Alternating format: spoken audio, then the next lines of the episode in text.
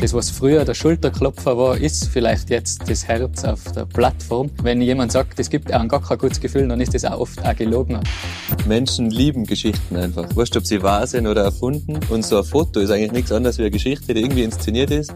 Ich finde es mega schwierig, als junger Sportler den richtigen Weg zu finden. Weil grundsätzlich willst du deinen Sport machen, willst aber auch irgendwie davon leben können. Und dann musst du natürlich das Social Media Game mitspielen.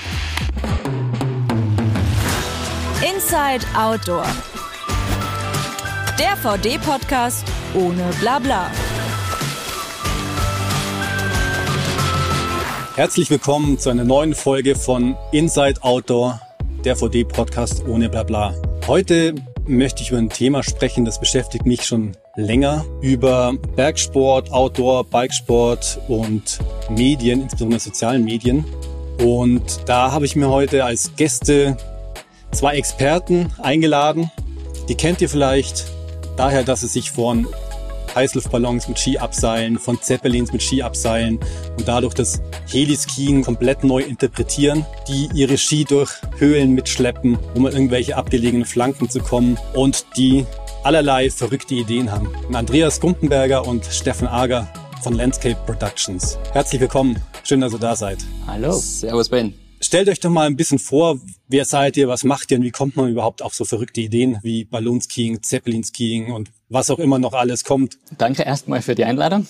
Ich bin eben der Andreas Gumpenberger, neben mir sitzt der Ager Stefan und wir haben gemeinsam eine eigene Firma, eine Filmproduktion und haben mit der immer schon versucht, irgendwie neuartige Filmideen umzusetzen. Und da wir beide so vom Sport-Background kommen, wollten wir natürlich auch immer, dass der Sport da eine Rolle spielt. Und so sind wir dann auf verrückte Ideen gekommen, wie mit Ski durch Höhlen, Abseilen vom Zeppelin, weil wir gemerkt haben, so neue Elemente oder innovative Geschichten, die lassen sich auch gut vermarkten. Und da ist jetzt natürlich schon ein bisschen unser Thema auch Thema. Wie vermarktet man das richtig? Und da machen wir uns natürlich immer viel Gedanken, äh, wie man das auf bestem Wege umsetzt. Das heißt, wir haben eine Firma, eine Filmproduktion, agieren da aber auch als Athleten, sind zum Teil auch Influencer und versuchen das Ganze irgendwie miteinander zu verbinden. Genau. Ich bin der Stefan. Auch. Vielen Dank für die Einladung, Ben. Und unser erstes Filmprojekt war ja Heimschnee 2016. So lange kennen wir uns schon. Und damit hat das Ganze eigentlich angefangen bei uns, dass wir uns den Schritt von Sportler auf Filmemacher getraut haben. Und weil wir eben keine große Followerschaft gehabt haben, wie es ja heutzutage oft so, die Influencer haben ganz viele Follower und sind ihr eigener Kanal, haben wir mal eben versucht, mit den ausgefallenen Ideen Plattformen zu begeistern, so wie eben große Sponsoren wie VD oder wie Red Bull oder was es halt sonst alles in der Outdoor-Branche gibt. Und durch deren Plattform dann auch quasi die Sportart und die Filme bekannter zu machen. Also das war immer so unser Ansatz, weil wir selber nicht die berühmtesten Personen waren, aber mit verrückten Ideen und trotzdem nur gutem Können haben wir versucht, das zweigleisig zu vermarkten. Ihr habt ja aber dann vorher auch schon so Aktionen gemacht, so verrückte, oder war es euch schon wichtig, das dann auch filmerisch festzuhalten? Gute Frage. Es ist halt so, dass wir uns eigentlich von Anfang an, an die Frage gestellt haben, wie schaffe ich es, so etwas überhaupt zu realisieren? Und da kommt dann gleich mal die Budgetfrage ins Spiel. Weil natürlich kann ich mir mal was selber finanzieren, aber wenn man wirklich was Außergewöhnliches machen will oder zum Beispiel auf eine Expedition ins Ausland gehen und da irgendeine Skibefahrung starten, dann braucht es ein gewisses Budget und dann stellt sich die Frage, wie stelle ich das auf? Und damit wirklich externe Firmen oder Partner so ein Projekt unterstützen, wollen die natürlich auch irgendwas dafür haben und dann kommt man gleich mal ins Gespräch. Was können wir dafür bieten? Haben wir die eigenen Kanäle, wo wir das promoten können? Oder gibt es eine Plattform von denen, wo wir das Produkt dann vorstellen können? Und deshalb, natürlich sind wir früher auch extremst viel privat und selber einfach unterwegs gewesen, einfach weil es uns Spaß macht. Und das ist bei mir immer noch das Wichtigste. Ich bin immer noch genug unterwegs, ohne irgendein Handy, einfach weil es Spaß macht. Aber wenn man so das Hobby zum Beruf machen will und davon leben will und mit so Filmprojekten oder Sportprojekten wirklich äh, das zur Professionalität zu machen, dann braucht es irgendwie starke Partner, dann braucht es ein Budget und dann muss man so ein Produkt irgendwie auch vermarkten. Und so hat es dann vor acht, neun Jahren haben wir halt dann angefangen, da ein bisschen in die Richtung zu denken, wie kann aus so einem Sportfilm oder einem Sportprojekt eigentlich ein Produkt werden, was für jemand anderen interessant sein kann. Was ja schon irgendwie so ein bisschen paradox manchmal ist. Die meisten von uns gehen ja gerne raus in die Berge, in die Natur, um Spaß zu haben, um abzuschalten, die Ruhe genießen, die Landschaft genießen, vielleicht mit Freunden unterwegs zu sein. Natürlich schon vielleicht auch eine sportliche Herausforderung. Aber auf der anderen Seite, wenn man dann die Vermarktung dessen nimmt und Social Media, wo dann wirklich was vielleicht wirklich sehr, sehr schnelllebig ist. Also wenn du durch Instagram scrollst, da hast du ja teilweise eine Flut an schönen Bildern und Videos und trotzdem ist hier ein Daumen-Swipe weg. Also ist ja brutal kurzlebig und schnelllebig. Oder wenn du jetzt, wie es angesprochen hast, mit den Sponsoren, was da für eine Maschinerie dann dahinter ist, mit Vermarktung, ist eine komplett andere Welt. Ich finde, es ist wieder voll so ein zweischneidiges Schwert, weil einerseits inspiriert dir das voll, weil du siehst, was alles möglich ist, du siehst, was machen denn andere, eh, das könnt ihr auch mal probieren, weil vielleicht bin ich nicht aufgewachsen mit die Ski an meine Füße, wie bei mir jetzt zum Beispiel. Vielleicht komme ich irgendwo her, wo gar keine Berge sind. Ich will aber gern irgendwas mit Bergsport machen, sei es eben Radfahren, Skifahren, Touren gehen. Und so wäre ich inspiriert von Social Media und denke mir, ah, vielleicht fahren wir in die Berge und probiere was für die Sportarten. Das ist, kann so voll der positive Effekt sein. Und der negative ist natürlich, wenn du dann selber vielleicht der Sportler bist, musst du die dann immer inszenieren, und musst immer präsent sein, auch wenn du vielleicht einmal gerade keine Lust hast, weil man ist nicht 365 Tage im Jahr am Berg. Aber trotzdem schaut es bei manchen Leuten so aus. Und ich finde, das muss man immer von zwei Seiten betrachten. Und Social Media ist halt sehr schnelllebig, aber es hat genauso viel Positives wie Negatives auch. Weil durch das sind mehr Leute in den Bergen. Es passieren dann auch mehr Unfälle, aber wenn man es dann wieder verhältnismäßig sieht, ja wieder weniger, weil so viel mehr in den Bergen unterwegs sind und trotzdem sind die absoluten Unfallzahlen nicht so viel höher. Nein, ich bin voll überzeugt, dass so grundsätzlich wie ein Paradoxon klingen mag irgendwie, die abgeschiedene Bergwelt in Kombination mit der medialen Inszenierung. Aber ich glaube, man schafft es auch gar nicht da jetzt auf einen grünen Nenner kommen und sagen, das ist gut oder schlecht, sondern ich bin eher einer, der was sagt, das ist jetzt die aktuelle Zeit und das sind die Medien, die was wir haben und jeder muss ein bisschen seinen individuellen Umgang damit finden und im besten Fall einen gesunden Umgang, weil es gibt Schattenseiten. Also da bin ich auf jeden Fall der Meinung, auch zum Teil, dass dann schon Leute vielleicht risikoreicher agieren, weil sie im Internet die Videos so hoch spielen. Ich habe da sogar einen Vergleich mit der Pornoindustrie auch gelesen, dass mhm. die Leute viele Porno schauen, die auch immer extremer werden müssen, was du da konsumierst, damit es da nur auch Befriedigung geben. Und das kann so bei den Videos auch ein bisschen sein und dass du selber ein höheres Risiko eingehst, weil du denkst, Alter, macht der was Krasses, jetzt muss ich da auch hin. Und das kann schon so, eine Überschätzung von alpinen Gefahren führen. Andererseits bin ich voll bei dir, Steff. Es ist halt ein mega Mehrwert für die Leute, weil die ganzen Apps und Internetforen in Kombination mit den Social Media Kanälen von Lawinenlageberichten über Tourenbeschreibungen und eben jetzt auch gerade im Zeitalter von Social Media so brandaktuelle Situation am Berg. Das finde ich mega gut, weil so wird gepostet, die Matterhorn Nordwand funktioniert gerade mega gut. Das ist, hat ja auch was Positives, weil dann wissen andere, jetzt gibt's gute Verhältnisse. Und da glaube ich auch, dass nicht unbedingt mehr Unfälle dann passieren, sondern dass das auch positiv sein kann. Wenn allerdings wieder so Überhand nimmt, dass die Massen dann dahin strömen, kann es wieder ins Negative rutschen. Also es ist wirklich, du sagst da, sehr zweischneidiges Schwert und ich glaube, man muss einfach jeder für sich individuell schauen, wie nutze ich Social Media auf möglichst nachhaltigen, gesunden Weg, wie kann ich es für mich nutzen, positiv. Aber lass uns doch da mal ein paar Beispiele ein bisschen ausdiskutieren, ausdifferenzieren. Du hast es gerade das mit beispielsweise beim, beim Klettern, Matterhorn Nordwand oder keine Ahnung, ich habe oft gehört, dass wenn irgendwo gepostet wird, ein bestimmter Eisfall ist gerade, hat gute Bedingungen, dann ist am Wochenende die Hölle los weil sie irgendwie dann alle dorthin gehen, weil sie wissen, das Eis ist gut zum, zum Eisklettern. Also da ist sicher der Effekt da, wenn das gezielt dann mehr Leute am Berg sind an dieser, dieser Location, was einerseits ja okay ist, klar, ähm, wenn die Verhältnisse passen. Auf der anderen Seite, wenn du vielleicht nicht drüber gesprochen hättest, dann wären vielleicht, wärst vielleicht alleine oder mit einer Handvoll anderen Leuten nur dort. Das ist eine, aber und dann auf der anderen Seite jetzt Richtung wegen Lawinenlagebericht. Wenn man jetzt hier reinschaut, keine Ahnung, es ist jetzt, ähm, hat angespannte Lawinensituationen oder es sind sogar Unglücke passiert. Da gab es ja auch Beispiele, dass hier irgendwie Lawinenunglück passiert, trotzdem posten tausende Leute noch, hey, best Power Day ever und fahren vor die steilsten Linien, die eigentlich gar nicht verantwortbar sind. Haben halt auch Glück, passiert in dem Fall nichts, dann hast du ja diese negative Rückkopplung auch nicht. Aber auf, auf der anderen Seite der positive Effekt ist natürlich schon, dadurch, dass so viele Leute mit Smartphone im Gelände sind, und wenn sie wissen, wie sie Gelände beobachten, Schnee beobachten, also alle Kriterien, die in, in die Verhältnisse mit einfließen und das können sie relativ schnell ja zurückmelden. Da können die Foren profitieren, die Lawinenwarndienste profitieren davon, weil die Informationsdichte größer wird. Ich finde, wenn man jetzt das Skifahrbeispiel nimmt, es sind eben schon viel mehr Leute unterwegs. Es zentriert sich dann aber vielleicht eben auf ein paar so Hotspots oft.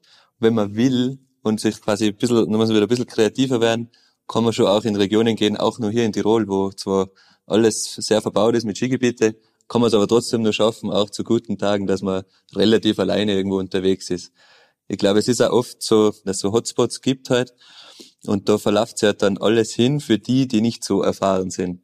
Und das ist dann wieder ein bisschen okay. Und vor allem die Leute, die unterwegs sind, finde ich, sind mittlerweile, wenn man das jetzt vor zehn Jahren betrachtet, auch viel besser ausgebildet. Also die Leute wissen, was ist eine LVS-Ausrüstung, sie wissen, wie muss man suchen. Die machen im Sommer vielleicht Hochtouren, Spaltenbergungstraining, wenn sie Hochtouren gehen. Und das war vor zehn Jahren auch noch ganz, ganz anders. Als wir 16 waren, sind wir ohne Pieps Tiefschnee fahren gegangen, haben keine Ahnung gehabt, was kann denn da überhaupt passieren, haben keine Schaufel mitgehabt. Also ich glaube, das eben, das Negative ist, sind halt viele Leute unterwegs und mehr Leute in gleichen Regionen, aber auch besser ausgebildet, ich glaube im Durchschnitt, als wir es vor zehn Jahren waren. Das geht halt auch ein bisschen Hand in Hand. Das hat auch wieder einen positiven Nebeneffekt. Ich glaube auch, dass es vielleicht ein paar wenige negative Beispiele ja. gibt. Aber wie du angesprochen hast, finde ich auch gut, man äh, Leute, was sich da informieren im Internet über Social Media und so, es wird natürlich dringend geraten, dass man sich nicht nur auf das verlassen sollte. Man braucht schon, wie du sagst, auch selber die nötige Ausbildung und das Know-how und die ganzen äh, Informationen online sollen ein Zusatz sein, der was man vielleicht eine zusätzliche Info gibt. Die Tour funktioniert gerade super, weil wie du sagst, es wird immer wen geben, der was bei einem Lawinenwarnstufen 4 ab die Best Borderline postet. Und da weiß man aber nicht. Vielleicht kennt der das Gebiet mega gut und hat das den ganzen Winter beobachtet. Und wenn das dazu führt, dass ein anderer dann rausgeht und sagt, jetzt gehe ich auch Skifahren, kann es natürlich mega gefährlich werden. Also es ist auf jeden Fall sehr wichtig, dass man das ganze Spektrum erfüllt, das Wissen selber, das Know-how, die Skills und dann die Online-Informationen eher zusätzlich nur nutzt, dann hat es was Positives. Ja, vielleicht in, den, in, in, in der ersten Phase der, ich sage mal, der Tourenplanung, dass es da auf jeden Fall hilft, sobald du dann auf der Tour bist und im Gelände bist, musst du ja eigentlich sowieso ähm, vor Ort entscheiden. Und was ja auch cool ist, die Spot-Burning, wie du genannt hast, mhm. bei unserer Vorbereitung, oder so, dass die Massen dann da hinströmen. Das ist ja immer noch mal eine ganz eigene Entscheidung, weil ich glaube, es ist einfach eine Stilfrage oder eine individuelle Frage, weil es gibt Leute, die genau da hingehen, wo sie wissen, dass kein Mensch ist, posten da auch nichts und genießen da die absolute Ruhe. Und die Leute, die was eigentlich zu den Touren gehen, weil sie das im Internet gelesen haben, die sind, glaube ich, sogar froh, wenn die Tour eingewickelt ist, wenn sogar nur eine Gesellschaft da ist, wenn mhm. Leute da sind, wo sie sich anhängen können, die wählen das ja bewusst aus. Oder wenn die Aufstiegsspur vom Skitouren schon genau. gelegt ist und ich muss nicht selber spuren, weil ich eh nicht genau weiß, wie das geht. Ja. So, ja. Und ehrlicherweise muss ich sagen, hin und wieder bin ich dann auch Mensch, gerade viel im Office auch zu tun gehabt, wenig Zeit für richtige Recherche. Dann gehe ich auch gerne durch, wo einer schreibt, die geht gerade gut. Und wenn ich wieder mehr drin bin und länger Zeit habe, suche ich mir ganz was Neues, poste auch nichts und dann habe ich das ultimative Abenteuer. Also ich glaube, es hängt auch ganz stark davor, welcher Mensch bist du und wie sehr Abenteuer willst du haben oder wie sehr willst du in deiner Komfortzone bleiben. Und würde dir sagen, die mediale Präsenz von, ich sage mal, teilweise auch extremeren Aktionen, wie ihr sie teilweise auch macht, führt auch ein bisschen dazu, dass vielleicht manche Leute, die nicht so erfahren sind, sich überschätzen oder auch im Forum steht, eine Tour geht gut oder äh, manchmal bist, stehst am Berg und da führen Spuren in den Hang runter, wo du vielleicht nicht weißt, wofür es hin, aber dass manche Leute sich vielleicht äh, verführen lassen oder locken lassen, dann dort einfach hinterher zu ziehen, aber sind dann eventuell überfordert. Meint ihr, das passiert auch? Ich glaube, ein bisschen muss man unterscheiden, wer sind so deine Leute, die das konsumieren? Sind es jetzt welche, die den gleichen Sport wie du machen und das anschauen, weil sie das auch machen wollen? Oder ist es nur Entertainment? So was wie Zeppelins King oder Balloons King, das kann ja keiner nachmachen. Das ist ja nur für den Film war das eine Aktion. Das ist schön zum Anschauen. Das ist aber wie, wenn ich einen Basejumper anschaue, der von der Zugspitze springt oder einen Dirtbiker, der Double Backflip macht. Das kann ich auch nicht nachmachen, aber ich schaue mir mal gerne an, weil es voll verrückt ist. Und das, glaube ich, muss man auch nochmal differenzieren. Im Speziellen kann es sicher passieren, dass sich jemand, vor allem vielleicht Jugendliche, die in den Sport gerade reinschnuppern, sich schnell mal überschätzen, weil sie die crazy Bilder im Internet sehen. Ist, habe ich auch mal so beobachtet bei Fabio Wiedmer, wie viele junge Trailbike-Fahrer das gibt, was da voll crazy Sachen nachmachen. Eben einerseits pusht es ja den Sport wieder voll, was voll der positive Effekt ist, aber es gibt sicher auch durch das mehr Unfälle und so. Und da denken wir immer, ja, jeder muss halt auch mit jungen Jahren trotzdem schon irgendwie selber einschätzen, weil es gibt ja dann doch wieder das ganz andere Paradox, dass man allgemein sagt, die Jugend ist zu viel zu Hause, ist viel vor dem Computer, viel am Handy. Von dem her finde ich es wieder gut, dass man durch solche Einflüsse von Social Media auch die Jungen dazu animiert, wieder nach draußen zu gehen. Bin ich voll bei dir. Wo man echt aufpassen muss, ich finde, der Influencer oder der Athlet, was postet, hat eine gewisse Verantwortung genau. gegenüber, wenn er was postet und wie er das postet. Ja. Ich finde, wenn er einfach irgendein Video postet und sagt, es geht mega gut, krasse Line und so, dann hilft's der Followerschaft nicht wirklich. Ich finde es immer cool, wenn ein ehrliches Statement dabei ist, wie schwer ist es, äh, mit irgendeinem Warnhinweis vielleicht sogar. Weil ich weiß da Beispiele, da finde ich es echt dann schon fast gefährlich, dass Leute, die was einen Tourenbericht schreiben, was allgemein so ein bisschen Abneigung haben gegen so Newbies im Alpinismus vielleicht, und dann zum Beispiel Touren aus Bohrhaken-Touren so deklarieren. Und dann in einem Tourenbericht drinnen steht, hey, das ist ein Leiter darauf und so eher Frechheit, wer das eingebaut hat. Und zum Beispiel bin ich da auch einmal eine Tour von denen gegangen und es stimmt, da waren Bohrhaken drinnen, aber zwischen die Bohrhaken hast du ein alpines Verständnis auf jeden Fall braucht. Und genau bei der Tour ist dann echt vermehrt zu Unfällen gekommen. Und da haben sie dann echt viel Leute darüber aufgeregt und gesagt, hey, derjenige sollte die Tourenberichte so nicht schreiben, weil aus deinem eigenen äh, Objektivität so heraus, Su Subjektivität, Objektivität, ja, da dann sagen, weil das für mich ein Bohrhaken-Tour ist, weil alle 20 Meter in einer leichten Tour ein Bohrhaken drin ist, kann es für andere extremst anders ausschauen und das kann dann schon gefährlich werden. Der, was postet, ist echt in der Pflicht zu überlegen, wer schaut sich das an, auf welchem Medium poste ich das gerade, weil wenn ich das auf Bergsteigen AD poste, muss ich mir bewusst sein, dass da jeder reinschaut und dann habe ich eine mega Verantwortung die Leute gegenüber, weil dann kann es gefährlich werden, glaube ich. Ja. Wenn man allerdings das richtig betitelt, hey, das war Zeppelins King, eine einmalige Aktion, dann, weißt du, dann gibt's auch keine Nachahmer und dann ist die Gefahr weniger. Aber gerade bei so Tourenbeschreibungen und so, finde ich, hat man eine große Verantwortung. Das kann ein Problem. Ja, das ist auch noch ein, ein extra Thema, aber da gibt's auch ein gab es ja, glaube letztes Jahr ein berühmtes Beispiel im Kleinweisertal. Da hat einer geschrieben, ja, ist meine Feierabendrunde, die laufe ich schnell am Abend. Und ist da, glaube irgendwie eine Schulklasse mit Lehrer irgendwie auch unterwegs gewesen, haben sich halt zeitlich komplett überschätzt und vielleicht auch im Anspruch her, mussten dann teilweise geborgen werden. Also das sind die Einschätzungen und Welten komplett auseinandergegangen, was dann zu einem äh, Rettungseinsatz geführt hat. Ja, da muss man halt echt, glaube ich, einschätzen, wie viele Höhenmeter sind wie schnell geht der. Der muss halt echt mehr Infos geben. Wie der Gumpi sagt, da bist du echt in der Pflicht, detaillierte Infos zu geben, wenn du was postest, vor allem wenn es einen Tourenberichtscharakter hat. Genau. Ja. Ähm, das ist ja komplett was anderes. Und wenn ich einfach ein Reel poste von einer coolen Powderabfahrt, ich sage nicht, wo es ist, ich sage nicht, wann es war, dann ist es wieder Entertainment. Ja. Das ist schon ein großer Unterschied. Da bin ich voll bei dir. Ja. Es kommt echt auf das Ja. Format drauf an, für was ich so mache. Also, Ja. mache echt für die Masse einen Informationsbericht, dann Genau. habe ich eine Verantwortung. Wenn ich auf meine Kanäle irgendwas krasses poste, weil ich auch genau meine Zielgruppe sowas einfach sehen will, dann kann man es eher auch nicht vorwerfen, wenn das dann wer nachmacht und es passiert was. Das muss man auf jeden Fall unterscheiden. Ja. Wie seht ihr das so, wenn durch Instagram und Co. und durch die Veröffentlichung von Bildern inklusive beispielsweise was Geotags oder Tourenbeschreibungen manche Spots dann dermaßen Ansturm erleben? Auch berühmtes Beispiel in Berchtesgaden und in Königssee diese Gumpen, wo dann auch schon so viele Leute hin sind für ihr Insta-Foto und dann sogar auch Unfälle passiert sind. Oder uns im Allgäu gibt es auch einen berühmten See, äh, den Schrecksee, der dann auch teilweise so viele Leute, teilweise mit ungeeigneter Ausrüstung hochgelaufen sind oder dort übernachtet haben, dort Müll hinterlassen haben, vielleicht sogar von den Altbauern, die äh, die Zäune abgerissen haben für ein Feuer. Das sind halt leider negative Begleiterscheinungen, aber wie könnte man dem entgegenwirken? Das ist wirklich ein Problem, weil das betrifft ja dann oft gar nicht Sportler, oder wir reden jetzt hauptsächlich über Sportler. Das sind oft dann eher so Travel-Blogger, die zum Beispiel die Olperer Brücke bei der Olperer Hütte ist ja auch so ein klassisches Beispiel. Da willst du, glaube ich, gar nicht mehr hingehen. Ich habe vor zwei Jahren mal probiert, da eine Nacht zu buchen. Keine Chance. Magst du kurz erklären? Also ich habe es vor Augen, aber dass die Zuhörerinnen und Zuhörer vielleicht wissen, was mit der Brücke gemeint ist. Ja, also die Brücke ist auf der, bei der Olperer Hütten und im Hintergrund ist der Schlägeissee.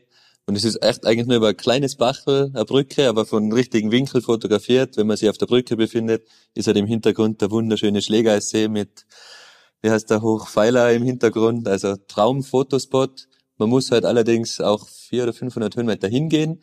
Das ist zumindest schon mal eine große Abschreckung für einen Teil der Leute, weil überall, wo man mit dem Auto hinkommt, ist natürlich noch einfacher. Ich finde aber, es sich ja noch halbwegs im Grenz, in Grenzen. Es sind so pro Land so ein paar Hotspots. Also Beispiel ist ja in Südtirol, der Praxer Wildsee. Das ist ja auch komplett verrückt.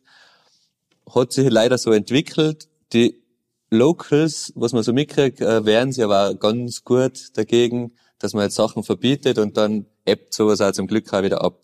Aber das finde ich schon ein Problem, weil es halt einfach so kommuniziert wird, es ist so schön, ihr müsst alle dahin. das finde ich ein bisschen eine falsche Message. Weil es ist so, meistens ist das nur irgendwo Natur, manchmal sogar Naturschutzgebiet. Und das sollte man schon ein bisschen kommunizieren, dass man das respektiert. Es ist einfach ein, ein Phänomen, was, was du jetzt nicht verhindern kannst, finde ich. Das ist aufgrund von der aktuellen Zeit, kannst du das schwer verhindern. Und ich verstehe es auch, warum die Leute, wenn sie ein schönes Foto sehen, dann da auch hinwollen. Allerdings, ich privat zum Beispiel bin genau das Gegenteil, weil wenn ich weiß, dass da viele Leute sind, dann kann für mich die Natur nur so schön sein, da bin ich lieber einfach im Wald, wo jeder Baum gleich ausschaut und dafür alleine. Da bin ich immer ein bisschen verwundert, dass die Leute, denen ist ja das bewusst, dass ich da nicht allein sein werde und sie wissen, dass da wahrscheinlich hundert andere Leute sind und trotzdem wollen sie dahin. Finde ich selber immer interessant, warum das so ist. Aber ja, wie du sagst, wichtig ist auf jeden Fall, dass so Leuten trotzdem auch bewusst ist, dass das äh, Locations in der Natur sind und dass es die zu schützen gilt. Und das ist wahrscheinlich noch nicht jedem so ganz bewusst. Da muss man die Leute auch erziehen und einfach denen auch erklären, hey, wir wollen länger da so schöne Locations haben und da ist halt echt wichtig, dass zumindest jeder seinen Müll wegbringt. Aber ich glaube, es wird immer besser. Die Leute denken schon immer mehr in nachhaltige Richtungen und so. Also ich finde, das war früher schon mal schlimmer, wo, wo du echt bei Wanderwege zugemüllt gefunden hast, ist jetzt auf jeden Fall schon besser. Also die Jugend, glaube ich, heutzutage, die sind sensibler und echt Vorreiter und so. Und oft eher noch die, jetzt nichts da gegen die Generationen, aber oft eine andere Generation, was noch ein bisschen mehr da. Ja, bin ja auch voll bei dir. Die Generation nach uns ist sicher wieder ganz anders, oder weiß man eh schon, die sind schon ganz anders eingestellt. Die sind auch nicht mehr so mit dem ganzen Besitz und so, die kaufen keine Häuser mehr, weil es eh nicht mehr möglich ist. Die wollen wieder mehr Zeit für sich haben.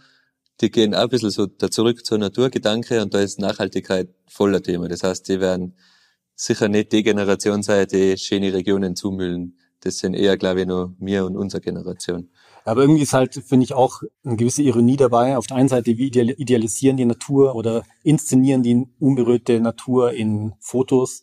Wenn du aber dann aufziehen würdest, hast rechts und links die Leute, die vielleicht warten und auch das Fotomotiv machen wollen. Ja, und das oder auch die Sehnsucht der Natur da ist und trotzdem glaube ich, relativ viele Leute sich durch Instagram und Co. inspiriert fühlen und an diese Spots wollen, wo eigentlich diese Natur schon längst ein Kulturraum ist oder ein verbrauchter Raum und eben nicht, wie du vielleicht sagst, um wirklich allein zu sein, gehe ich halt von mir aus daheim den Wald. Ist es irgendwie vielleicht nicht sensationell nach außen hin, aber da, hätt, da hättest du relativ unberührte äh, Natur oder Ruhe für dich. Es ist aber, glaube ich, echt auch die Frage, was, was für Motivation hast du dazu hinzugehen? Weil für manche ist vielleicht echt das Ziel, einfach auch das Foto zu machen, dass sie das haben und posten können. Und dann muss man zu so außergewöhnlichen Orten natürlich auch. Oder ist das Ziel, dass du den Ort für dich haben willst, dann wirst du zu keinem so Instagram-Hotspot hinfahren. Also ich glaube, es ist echt so eine Motivation, was treibt mich dahin. Wir haben doch im Vorfeld auch gesprochen, so dass, da ertappe ich mich selber auch manchmal dabei, dass man oft, wenn man draußen ist, schon so in Ort Frame denkt, ja, geht wo kann ich so. jetzt ein cooles Foto machen? Und wenn echt das mein Ziel ist, ein schönes Foto machen, dann kann ich mir die Location anders aussuchen natürlich. Und da muss man sich selber oft auch ermahnen, so, nein, ich probiere es jetzt mit eigenen Augen zu beobachten und wirklich schauen, wie wirkt das auf mich. Aber es ist leichter gesagt als getan auf jeden Fall. Bei mir geht's auch so, dann hast links eine Gondel im Bild, dann schwenkst rechts um und denkst, da ist jetzt ein schönes Foto. Dabei bist du mit der Gondel wahrscheinlich selber gekommen und würde genauso zum Bild gehören. Also das ist ein interessantes Phänomen. Naja, das sieht man, wenn man den Kontext ausblendet ex äh, oder explizit dann rausnimmt, ja, kann man halt schon ein bisschen, ja, so eine gewisse Fake World ja auch inszenieren, gell? Also ich mache das ja selber auch.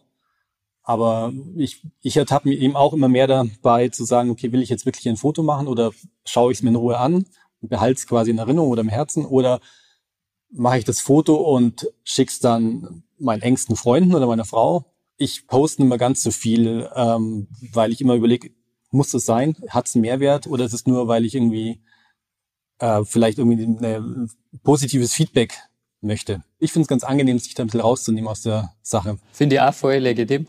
Oder? Meine, Steff, du bist insgesamt in Social Media aktiver, würde ich sagen, auch mit deiner Freundin gemeinsam. Du kannst da sicher besser drüber reden. Aber bei mir ist schon auch so, wenn ich was Cooles erlebt habe, poste ich auch mal gern was. Ich bin nicht der fleißigste Poster, aber das, was früher der Schulterklopfer war, ist vielleicht jetzt das Herz auf der Plattform. Und wenn jemand sagt, es gibt einem gar kein gutes Gefühl, dann ist das auch oft auch gelogen. Also das ist so ein bisschen eine Anerkennung, was man kriegt. Und gerade wenn man irgendwas Großartiges draußen gemacht hat, gibt einem das, glaube ich, auch ein gutes Gefühl. Aber man muss halt, wie gesagt, wie vorher schon so mit dem individuellen Zugang dazu finden, dass du nicht das unbedingt brauchst, um dich gut zu fühlen. Also, dass du schon alleine und ohne Handy glücklich bist, aber da das vielleicht zusätzlich ein gutes Gefühl gibt. Was mich halt da persönlich so ein bisschen stresst, was für eine Abhängigkeit mich dann begebe. Wenn ich was poste, wo ich denke, das ist cool, dann ist meine Gedanken auch da und dort. Dann schaue ich, okay, wie viele Leute haben schon vielleicht reagiert. Das, ich finde es eigentlich total bescheuert. Ich könnte sagen, okay, ich poste und dann schaue ich halt in drei Tagen mal drauf. Aber in dem Moment versuche ich irgendwie rauszufinden, auf wie viel Resonanz stößt das dann auch. Dann, ja. Wenn ich mir das dann bewusst werde, denke ich, hey, wie bescheuert bin ich eigentlich manchmal, aber vielleicht ist es auch einfach nur Teil unserer Psyche. Ja, ich glaube auch, das ist, ich glaube, das ist irgendwie natürlich, weil jeder Mensch strebt irgendwie nach Anerkennung und seit Urzeiten sind Menschen auch Geschichtenerzähler. Früher hat es Theater gegeben, es hat Bücher, es hat Literaren gegeben.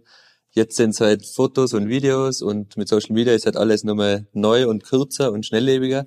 Aber es ist im Prinzip das Gleiche und Menschen lieben Geschichten einfach. Wurscht, ob sie wahr sind oder erfunden. Und so ein Foto ist eigentlich nichts anderes wie eine Geschichte, die irgendwie inszeniert ist. Okay, vielleicht weiß ich ja sogar, wo das Foto ist. Daneben weiß ich, da ist die Gondel auf dem Gipfel rauf. Trotzdem ist der Blick auf die Kalkkrögel geil. Und dann denke ich immer, ah, eigentlich will ich auch wieder mal gerne Skitour gehen. Und du musst halt, glaube ich, aktiv die davon abgrenzen, das irgendwie negativ behaftet zu sehen, sondern das Positive dir rausholen. Wenn du selber was postest, nicht echt dein Glück davon abhängig machen, ob du 4000 Likes hast oder nur 42. Das musst du halt aktiv sagen, das hat keinen Wert. Aber es ist verknüpft, glaube ich, mit Glückshormonausschüttung. Aber ich glaube, man kann das auch ein bisschen trainieren. Und da fände ich also wichtig, dass man so im Schulsystem auch, dass es so Fächer geben würde wie Umgang mit Medien. Sowas gibt's irgendwie nicht. Das hat bei uns komplett gefallen. Es fällt ja immer noch im Schulsystem.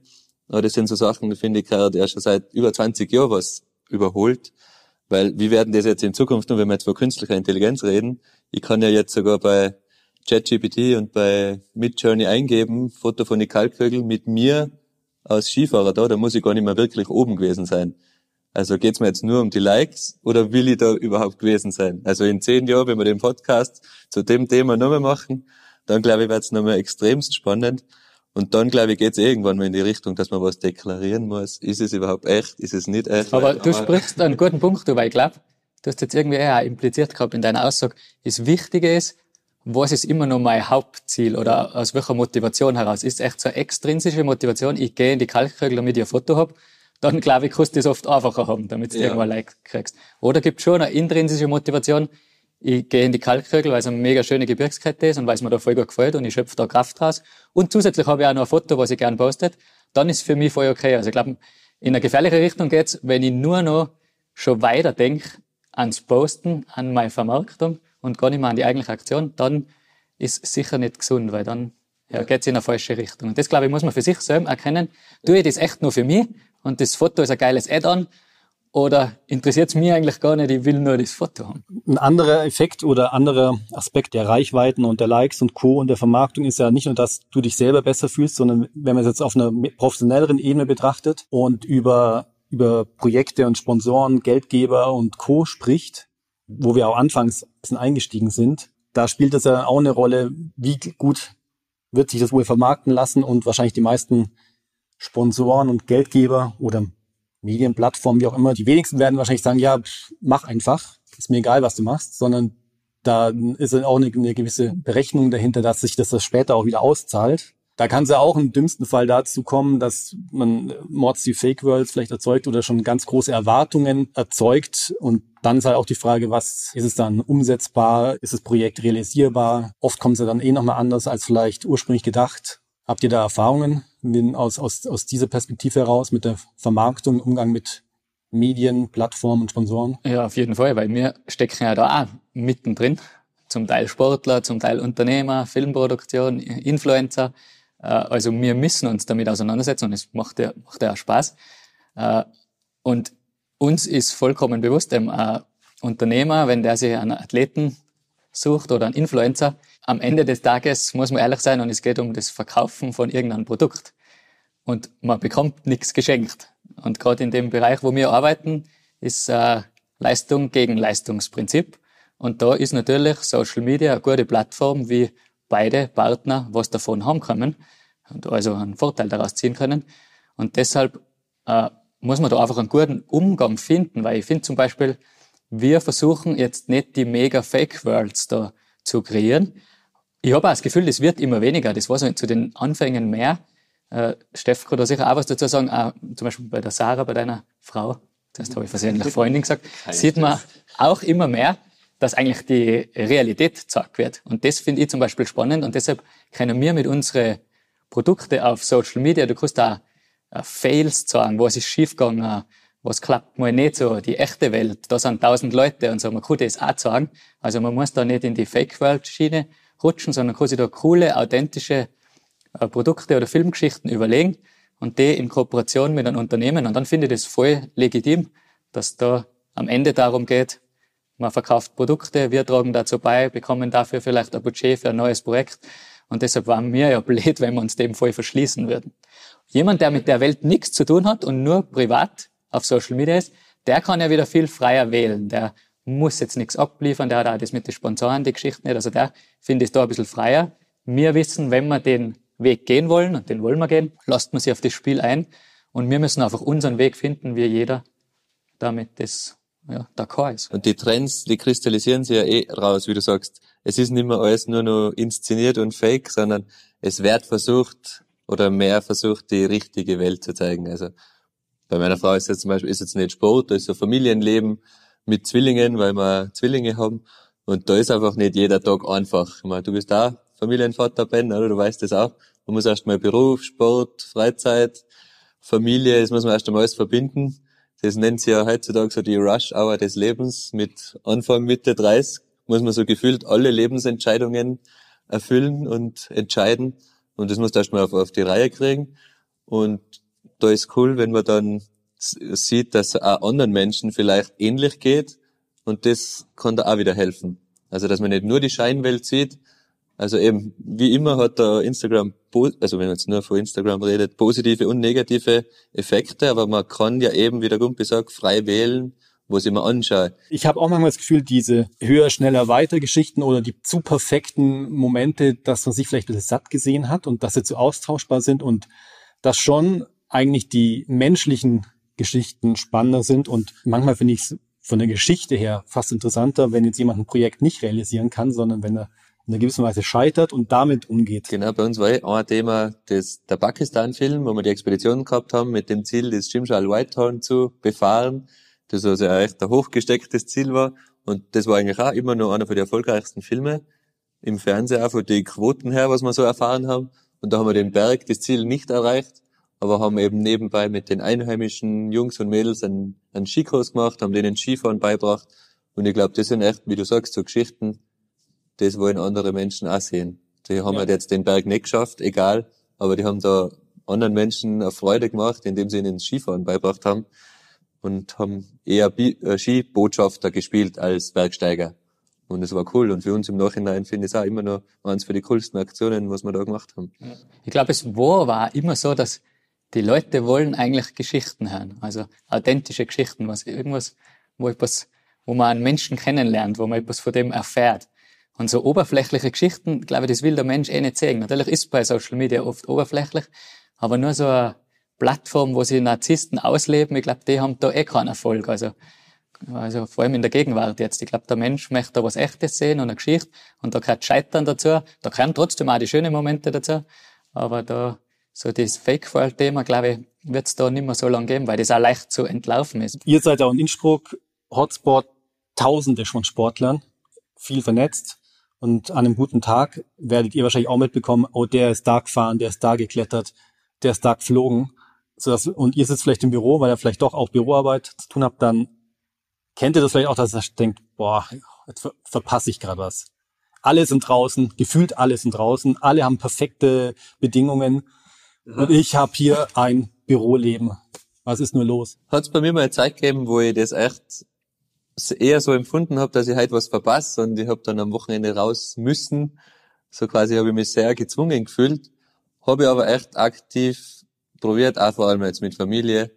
Und da bin ich jetzt mittlerweile voll d'accord, dass das nicht mehr so geht und vermutlich auch bei denen, wo man sieht, auch nicht so ist, wie man es sich wie es aussieht. Ja. Bei mir war es früher auch mal schlimmer. Bei mir ist aber immer noch so ein Auf und Ab.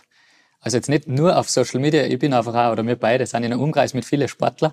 Und da kriegt man schon auch echt mit, wie viel die Leute draußen sind. Und wir haben jetzt auch viele Bergführerkollegen und so. Und da muss ich mich dann schon manchmal wieder so zusammenreißen und sagen, hey, okay, dann gehe ich mal nur eine Stunde ins Office und muss dann auch wieder raus und so.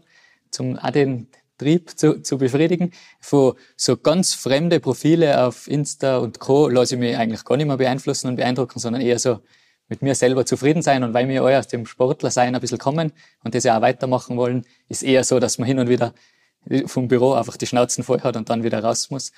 Was ich spannend, ich kenne einen Stefan, der neben mir sitzt schon ewig lang, was ich spannend gefunden habe, er hat das, du hast das früher, glaube ich, auch stark gehabt, weil wir haben gemeinsam studiert. Und zum Beispiel weiß ich einmal, da warst du verletzt und da war es für die mega schlimm, wenn ja. andere draußen waren. Jetzt nicht nur auf Social Media und so, sondern man hat einfach gemerkt, geiler Wintertag, geiler Schnee. Bist voll auszuckt immer. Logischerweise, weil du verletzt daheim liegst ja. und nichts da Aber im ganzen Winter verletzt. Genau. Ja. Aber jetzt habe ich gemerkt, seit du Familie hast, sagst du schon immer wieder mal, ich würde gerne ein bisschen mehr Skifahren gehen oder gehen wir mal gemeinsam klettern und fliegen oder ein bisschen mehr. Aber nicht auf eine unzufriedene Art. Weißt du, man, da merkt man, dass die die Family auch voll erfüllt. Und um das muss es eigentlich gehen. Und meistens macht es mir im Büro und die Arbeit so als Unternehmer auch mega viel Spaß. Und wenn mir das auch erfüllt, dann habe ich auch keinen Neid die anderen gegenüber. Wenn die Arbeit allerdings mal mühsam wird und so, dann wird man wieder anfälliger für so, wow, der ist schon wieder so eine geile Klettertour gegangen. Also das ist immer interessant, ja, wenn, wenn man selbst sich wohlfühlt und es einfach ja, einen Spaß macht, dann muss man auch nicht immer in die Berge sein. Es kann auch ein Office-Tag mega erfüllend sein. Stimmt voll. Also muss man in erster Linie seine Erfüllung finden und den Sinn des Lebens, oder genau. so. Und dann ist man auch glücklich, egal ob man viel oder weniger auf Social Media unterwegs genau. ist. Und sich auf keinen ja. Fall von außen beeinflussen lassen, weil die, mhm. die Menschen sind so verschieden, weil oft ist man auf irgendeinen Alpinisten vielleicht neidisch, war der ist so gut und in im Jahr drei Expeditionen. Und dann hab ich auch, mal eine Zeit lang haben wir auch alle zwei Jahre Expedition gemacht. Und habe ich für mich aber auch gemerkt, wow, das ist so mega mühsam. Will ich das überhaupt so, das, zum Beispiel? Also man muss auch schauen, oft wird da so einer, so einer Welt hinterhergejagt. So, das möchte ich auch, möchte ich auch. Aber wenn man dann die Möglichkeit echt hat, ist das gar nicht dein Ding vielleicht oder so. Also, das ist ganz interessant, finde ich. Ich habe für mich so gemerkt, ich muss nicht jedes Jahr irgendwie, immer wieder mal coole Projekte, cool. Aber da die 300 Tage im Jahr immer draußen, das war mir too much, das war mir auch zu wenig. Ja, es war dir zu wenig erfüllend damals. Jetzt, ja. Genau. Also nur Berg war mir ein bisschen zu wenig. Ich brauche auch noch irgendwo, man braucht mehr. Man darf sich nicht nur über den Job identifizieren, aber ich mir auch nicht nur über die Berg, sondern eine gute Kombination von allem. Da bin ich am glücklichsten. Aber dass der Auf und Ab ist, ist auch klar. Vielleicht ein Punkt, wir nähern uns schon langsam dem Ende. Wenn wir überlegen, also wir haben jetzt irgendwie so rausgehört, sich nicht so sehr vergleichen mit anderen, mit sich selber zufrieden sein, die Erfüllung finden. Wie können wir dazu beitragen? Einerseits ihr, als ich, ich nenne einfach mal Content Creator im weitesten Sinne oder wir oder ich als Vertreter von einem Unternehmen, wo wir auch Projekte unterstützen, Projekte vermarkten, äh, für die Dauerbeschallung auf Instagram auch irgendwelche von netten Sonnenuntergänge bis irgendwelchen schöne Skifahrerbilder posten, was ja Ziel ist, die Leute zu inspirieren. Auf der anderen Seite wissen wir ja auch, es hat nicht immer guten Schnee. Was denkt ihr, was wäre eigentlich, wie sollten wir, die eine gewisse Verantwortung tragen, wie können wir die Situation verbessern oder dazu beitragen, damit, damit es ein verantwortungsbewusster, nachhaltiger Umgang mit Social Media und mit Medien ist? Indem wir, wie wir es vorher gesagt haben, das verantwortungsbewusst betrachtet und auch ehrlich ist. Weil wenn man es ehrlich kommuniziert, was man macht, dann hast du meistens auch selber kein Problem damit und dann dürfte auch kein anderer damit ein Problem haben. Und dann bist du ehrlich, hey, ich bin jetzt vier Tage im Büro gewesen und jetzt gehe ich aber am Wochenende eine Skitour. Und wenn ich das ehrlich kommuniziere, dann finde ich es voll okay. Also mir jetzt als Content Creator. Weil es war, hat einmal eine Zeit gegeben, wo jeder vielleicht eine Tour in der Woche gemacht hat, aber fünf Tage lang von dieser Tour gepostet hat. Die Zeit ist ja eh auch schon wieder lang vorbei. Also man sieht eh, die guten Sachen kristallisieren sich ein bisschen raus und schlechte Trends fallen eh Wichtig wieder weg. ist, glaube ich, einfach so das echte Leben ein bisschen zu sagen. Das können wir immer machen in unserer Social Media Aktivitäten. Ich bin insgesamt eh sehr faul, muss man sagen. Aber das ist natürlich ein Tipp. Und einfach, ja, so, wenn man die nächste Generation, ich glaube, die ist da eh schon fitter wie mir, aber man muss sich einfach auch selber ständig damit auseinandersetzen für den richtigen Umgang mit Social Media. Das ist, glaube ich, gar nicht leicht. Das ist so eine schnelllebige Geschichte immer. Aber gerade als Junger oder als Eltern muss man sich einfach viel damit auseinandersetzen, dass man da den richtigen Umgang einfach damit lernt. Weil es einfach nicht ganz leicht ist und man selber auch da oft überfordert ist und immer wieder mal merkt, bin ich auch da wieder reingefallen und so. Der ist ja schon seit einem halben Jahr nicht mehr da am Berg oben und so. Das hat es früher oft gegeben, gell? da hat einer von einem Projekt ewig lang gepostet und so. Also den richtigen Umgang lernen, was ist echt. Gerade in KI-Zeiten wird es natürlich immer schwieriger. Aber das ist sicher etwas, auf das man schauen muss. Ja. Und gerade so im Sportbereich finde ich es mega schwierig, das geht's nochmal Bogen ein bisschen zurück, aber so, wir sind ja viel in Alpinistenkreisen auch unterwegs. Und da stehen ja manche sehr in der Kritik und andere weniger. Und so, und ich finde es mega schwierig, als junger Sportler den richtigen Weg zu finden. Weil grundsätzlich willst du deinen Sport machen, willst aber auch irgendwie davon leben können. Und dann musst du natürlich das Social Media Game mitspielen. Und das ist voll schwierig, dass du als junger Sportler, glaube ich, deinen Weg findest. Du willst dich nicht verkaufen, willst aber davon leben. Manche Sportler sind mega gut und die kennt kein Mensch. Und denen fällt es dann halt schwer, dass die den Sport professionell ausführen können. Andererseits sind es dann manchmal wieder auf neidisch auf Leute, die was vielleicht weniger Skills am Berg haben, aber sie mega gut auf Social Media irgendwie vermarkten. Und das ist ganz schwierig, glaube ich. Und da muss, glaube ich, auch jeder so seinen eigenen Weg finden. Äh, kann Neid gegenüber die anderen haben, selben einen Weg finden, wie man glücklich ist, weil es ist nicht einfach. Ein Stück weit muss man sich vermarkten als Sportler. Das war schon immer so. Früher hast du Tageszeitung finden müssen, die darüber berichtet.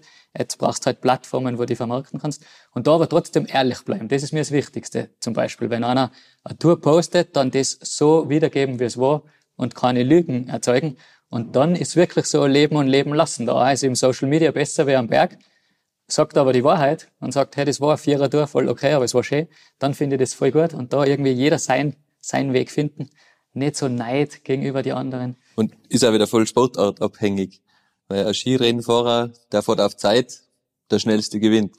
Ein Bergsteiger, der Expedition geht, ist schwierig zum Vergleichen, sowas, Das oder? ist mega schwierig, vor allem Ja. auch, weil die, die, die, die Masse, was das dann anschaut, wenn du da nicht sehr in der Blase drin bist, ist das mega schwer zu differenzieren, was ist wirklich Genau. eine Leistung. Gerade auf die hohen Berge, auf die 8000er, ist das für Leute voll schwer zu sagen, ja, der hat jetzt einen unbekannten 6000er gemacht im Alpinstil, interessiert keinen, aber der oder diejenige hat alle 8000er in kürzester Zeit gemacht.